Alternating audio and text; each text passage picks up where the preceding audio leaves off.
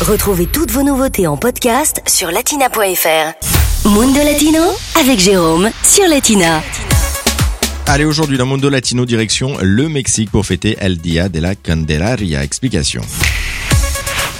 Chaque 2 février, c'est le même rituel au Mexique. Ce jour est férié, le pays tout entier célèbre la chandeleur. Alors oubliez les crêpes, au Mexique on célèbre plutôt les rois.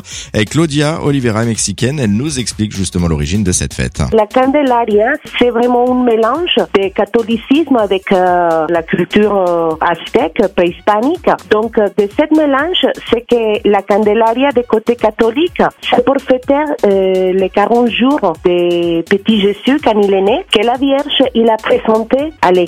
Et de côté préhispanique, c'est les premiers jours du calendrier aztèque.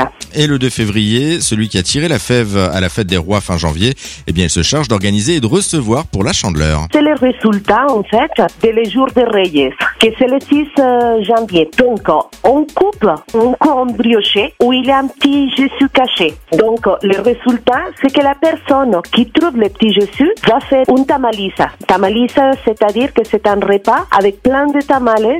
Tamales, c'est un plat typique mexicain. Et les tamales, c'est le seul plat que vous pourrez déguster lors de ce jour férié. C'est une pâte de maïs qu'on fait avec de la viande, de poulet, de porc, dedans. Tout ça, c'est enveloppé dans des feuilles de banane ou de café, pas les cuire au vapeur. Après, il y a des tamales sucrés, par exemple avec des raisins secs, euh, des figues, euh, des petits fruits comme ça sucrés. Les tamales, c'était un festin pour les Aztèques, pour euh, les cultures préhispaniques. C'était de cette façon qu'ils rendaient hommage aux dieux. À noter qu'on accompagne ces plats d'une boisson, principalement du chocolat chaud ou encore de l'atoll.